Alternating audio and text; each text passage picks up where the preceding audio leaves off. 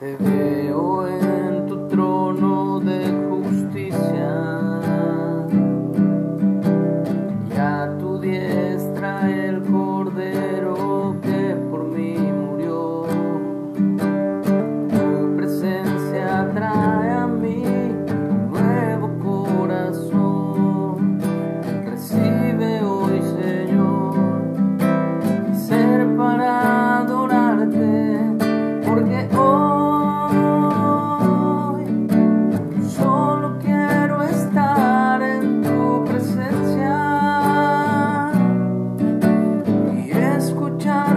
latir tu corazón al decirme te amo, te amo mi hijo, te amo. Hola, muy buenos días. Agradecido con Dios por un nuevo día, por una nueva mañana, un día soleadito. Agradecido con Dios porque ya pasó estos dos, tres días de lluvia y ha salido el sol nuevamente. Vemos el cielo azul y al sol brillar en su ceñir, como dice el canto. Estamos leyendo el libro de Hechos. Estamos en el capítulo 1. Ya vimos la promesa del Espíritu Santo. Ayer vimos, antier vimos la ascensión. Y hoy vamos a ver elección del sucesor de Judas, de Judas Iscariote, mejor conocido como el eh, el que traicionó a Jesús. Aunque también Pedro lo hizo, pero bueno, Pedro se arrepintió dio fruto también de ese arrepentimiento y vino a los pies del Mesías, de Jesús. A diferencia de Judas que fue y se ahorcó. Entonces volvieron a Jerusalén desde el monte que se llama del Olivar o de los Olivos, el cual está cerca de Jerusalén, camino de un día de reposo. Y entrados, subieron al aposento alto, donde moraba Pedro y Jacobo, Juan, Andrés, Felipe, Tomás, Bartolomé, Mateo, Jacobo, hijo de Alfeo, Simón el celote y Judas, hermano de Jacobo. Todos estos perseveraban unánimes en oración y ruego con las mujeres y con María la madre de Jesús y con sus hermanos. Acuérdense que ahí estaban 120 personas aproximadamente eh, en ese aposento alto reunidos.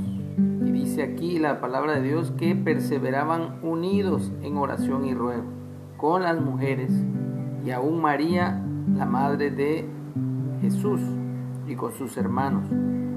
En aquellos días, Pedro se levantó en medio de los hermanos, y aquí lo dice, y los reunidos eran como 120 en número, y dijo, varones hermanos, era necesario que se cumpliese la escritura en que el Espíritu Santo habló por boca de David acerca de Judas, que fue guía de los que aprendieron a Jesús y era contado con nosotros y tenía parte en este ministerio.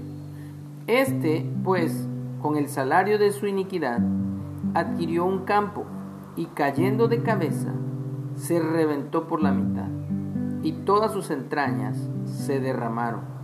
Y fue notorio a todos los habitantes de Jerusalén, de tal manera que aquel campo se llama en su propia lengua Aceldama, que quiere decir campo de sangre, porque está escrito en el libro de los Salmos, sea hecha desierta su habitación y no haya quien more en ella, y tome otro su oficio.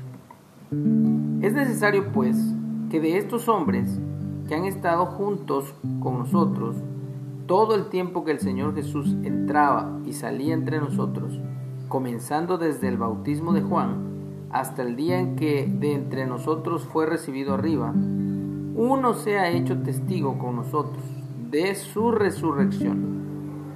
Y señalaron a dos, a José, llamado también Barsabás, que tenía por sobrenombre justo, y también a Matías.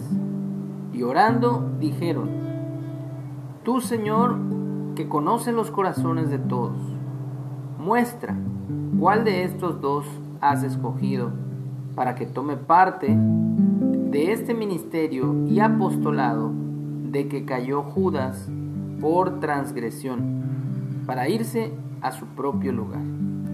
Y les echaron suertes, y la suerte cayó sobre Matías, y fue contado con los once apóstoles. Entonces aquí vemos qué pasó, qué sucedió después de que Judas eh, traicionó a Jesús.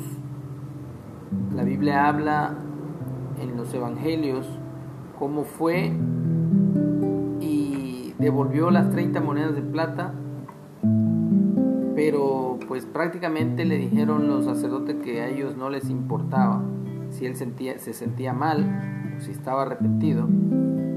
Y, y bueno, la escritura aquí nos narra eh, cómo fue que se ahorcó, pero dice acá también, da un detalle, que cayendo de cabeza se reventó por la mitad y sus entrañas se derramaron. Entonces, pudiera haber un dilema aquí, cómo fue que, pero pues entendámoslo así, se ahorcó y quizá la lía se reventó después de que estaba muerto, no sé, de alguna u otra manera.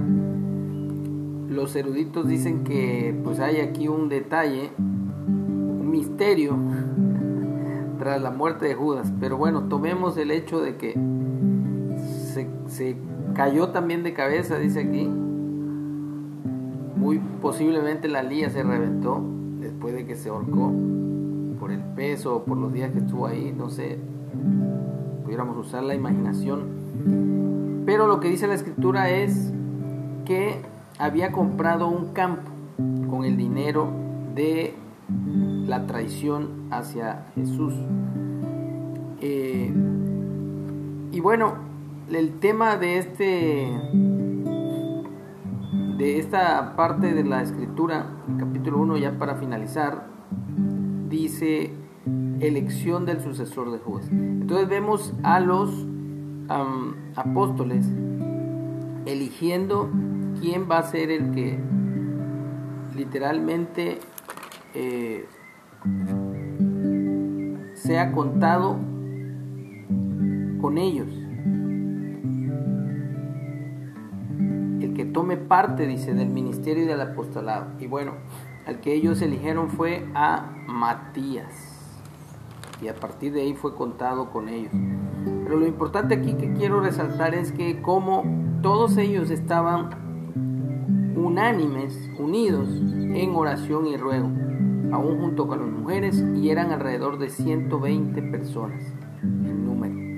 Así que hoy es lo que debemos hacer, permanecer unidos en oración y más sabiendo que están queriendo amedrentarnos nuevamente con la quinta oleada del bicho.